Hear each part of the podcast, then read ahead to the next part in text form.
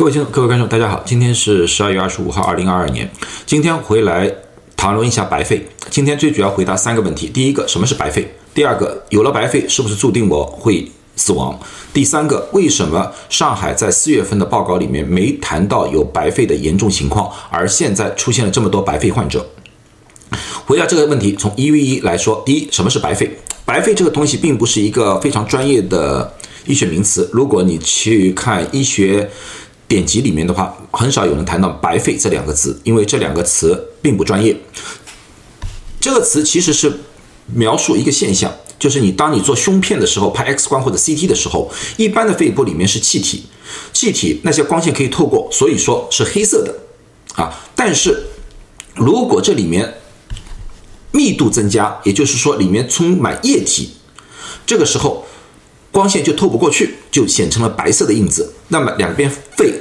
不是黑了，变成白了，这就是白肺的名词的存在啊。那么白肺最主要的一个原因啊是肺炎，当然其他疾病也有可能，比如说癌癌症也有可能啊。但是最主要的是一种弥漫性的白肺，是由于肺炎引起的。什么是肺炎？肺炎很简单，就是肺部的肺泡啊，就这种肺泡。发炎了，当它们发炎之后，它里面就充满了液体，甚至于充满了脓液啊。这个时候你照胸片的时候，就会产生白色的影像，这就是白肺。但是白肺并不是百分之一百致命的，要看白肺的严重程度啊。所以说，感染性肺炎严重程度可从轻度到危及生命。那么从白肺的角度来看的话，这些都是一些白肺的一个影影像。啊，白肺的影像。举个例子说，这个人这个地方出现了一个白色影子，这个在这个地方出现了一个白色影子，这个就比较严重，单边肺全部被液体给遮住了，这个就比较严重的。所以说，如果你去看检测报告，他告诉你有白肺，那你要知道你到底有多少地方出现了白肺现象啊？出现的地方越小，你的预后当然越是越好；你出现的地方越多，也就是越麻烦。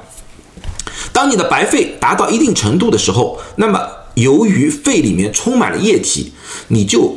无法造成氧气和二氧化碳的交换。那么这个时候，我们需要的就是吸氧，因为高浓度的氧可以让多余的那些正常的肺泡增加它们的运作，增加体内的氧气，而排出里面的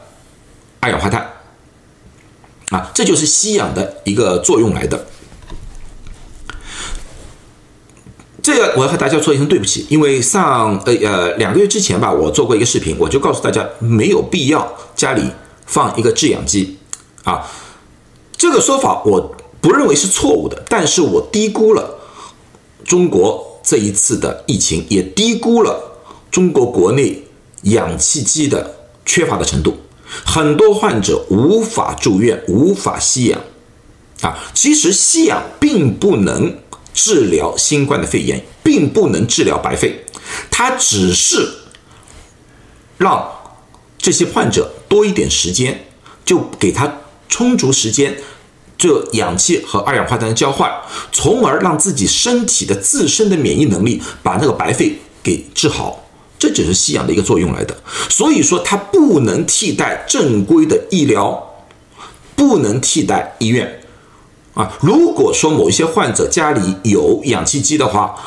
如果说医院的急诊室排队很长，或者说其他原因不能赶到医院的，那么临时吸一下氧没有问题，但是绝对不要把吸氧机。当做治疗新冠的一个仪器来的，它治不了新冠，治不了白肺，只是给了你多一点点时间而已。所以说，在这种情况之下的话，如果你见到家里的血氧低了，给他吸次氧，然后送去医院，这是可行的。那么千万不要让患者在家里吸氧，而耽误了去医院里面寻求救治。啊，如果说找出来，大家。肺里面有白斑、有白影，就白肺的局部情况，也不用过多的着急。如果说你的血氧不大跌的话，啊，这种情况之下的话，你的人体还是有能力修复这些东西的，只是这些愈后需要做肺部的康复训练。至于如何肺部康复训练，过去其实我一年之前有个视频，等到这波疫情过了之后，我会重新整理这个东西，告诉大家，大家可以把肺部功能，就是那些损伤的、损害的给补充回来，恢复到一些正常情况。好，那么最后一个问题就是，为什么上海在四月份我们没有听说白肺现象这么严重，而现在又这么严重？当然，这个里面有很多原因。啊，其中有一个原因就是数据的问题，因为上海感染的人数绝对没有现在这么多。当人感染的基数大的时候，那么出现各种情况的概率也就高了，啊，这是肯定的。另外还有一点，啊，我希望大家知道，这是疫苗的关系，疫苗的关系。很多人可能说，哦，你是不是又在说中国的疫苗不好？绝对不是。如果你们跟了我三年，听我讲座的时候，你们应该非常清楚。我从来都是用数据说话的，我从来不会说某个疫苗完全无效，我只是说相对比来说，某种疫苗的有效性低一点，有些有效性高一点，并没有所谓的哪些疫苗完全无效，哪些疫疫苗百分之一百有效，这是不科学的。但是我们需要看到，上海那时候流行的时候是几月份？是四月份的时候，而中国最后一次。打加强针的时候是二零二一年的十一月、十二月份，啊，这篇报道是在约旦的报道。这篇约旦的报道是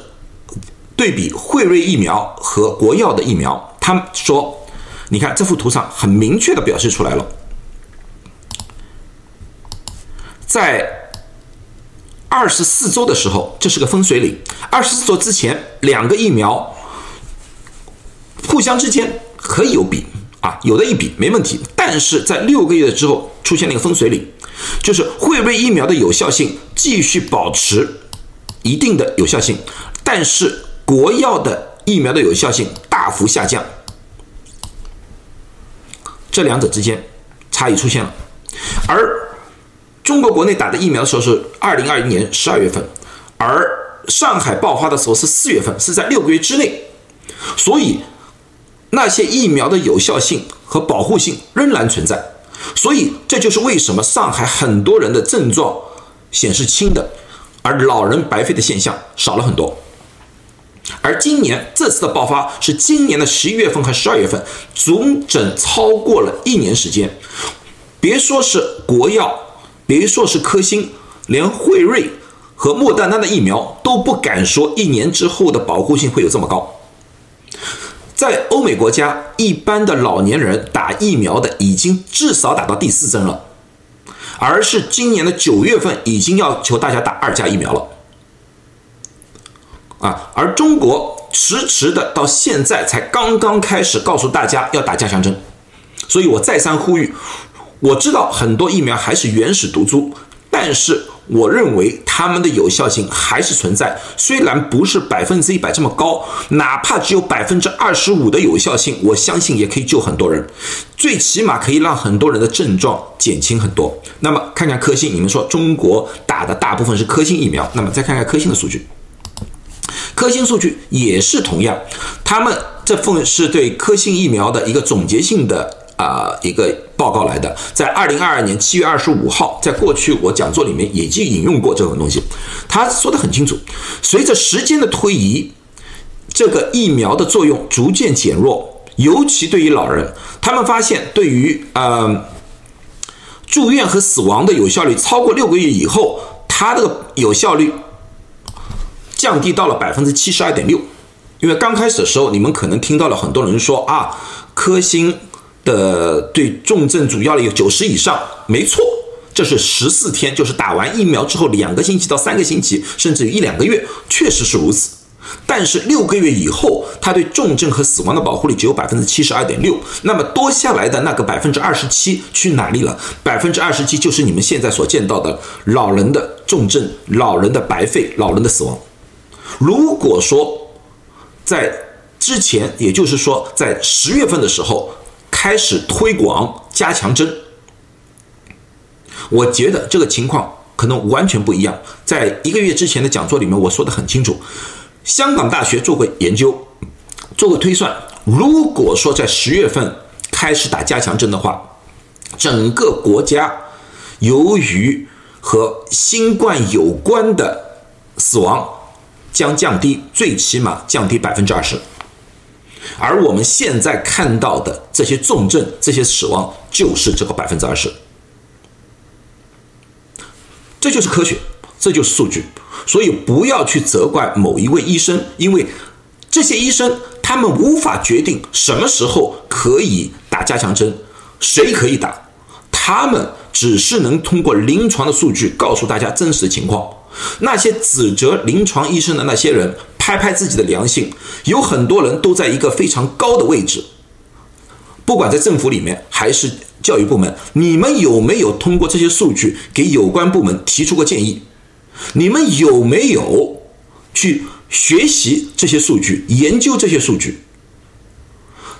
指责一些人很简单，你们可以批评我，可以批评医生，但是回过头来看看自己到底做了一些什么东西？你们真正为了这些？大众的健康做了一些什么？好了，今天就讲到这里，谢谢大家。